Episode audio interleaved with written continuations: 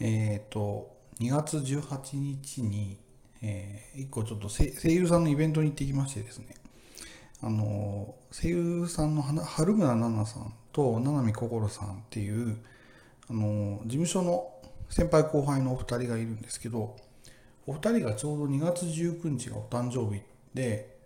で、今、あの、え、ー、と、同じ会社がやっている、え、ー、と、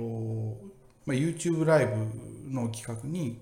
え、出演されてるっていう縁があって、えー、合同のバースデーイベントが行われたんですね。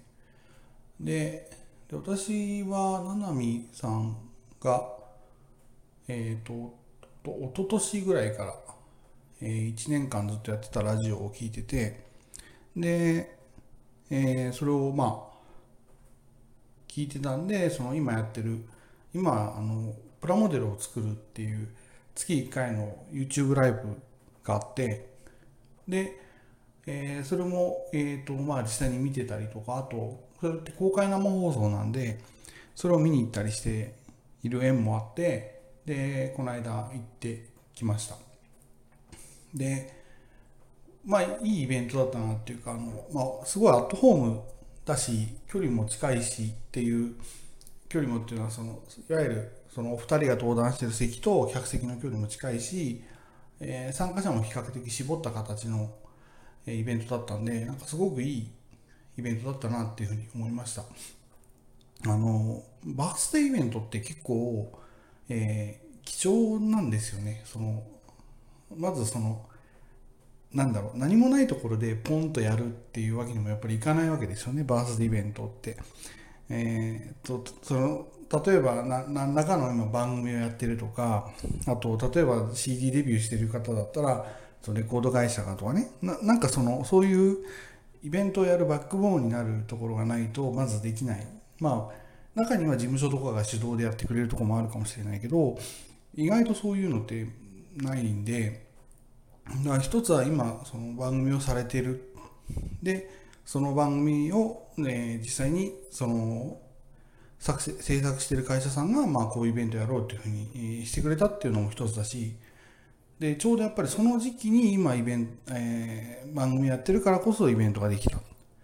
でまああとは今回たまたまそのお二人が春村さんと七海さんがちょうど誕生日が同じだった。しかも事務所の先輩後輩っていうのもやっぱり縁があったんだなって思うんですよね。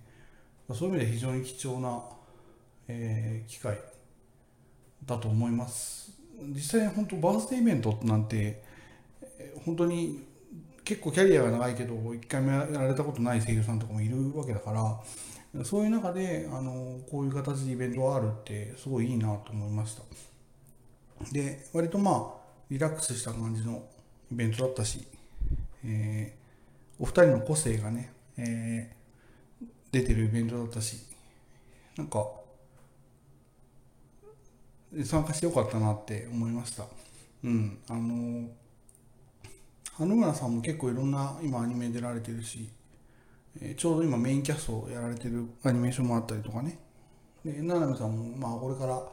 今いろんなコンテンツで声担当するっつってキャラクターの、え、声を担当するって言って発表されるのが今年に入ってやっぱり増えてきてるので、まあ、お二人とも、え、ますます活躍されると思うのでそうだからそそうなそうするとすごく2人がなんか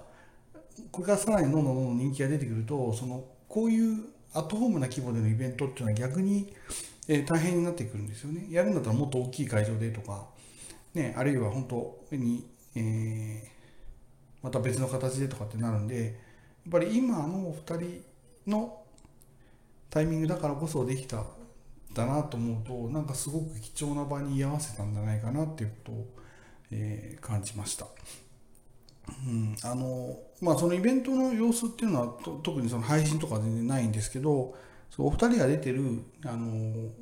番組は、えー、アーカイブも残ってるし、まあ、あのこれからもずっと今生放送もやってるので、えー、ちょっと気になる人は見てもらうといいかなと思います。あの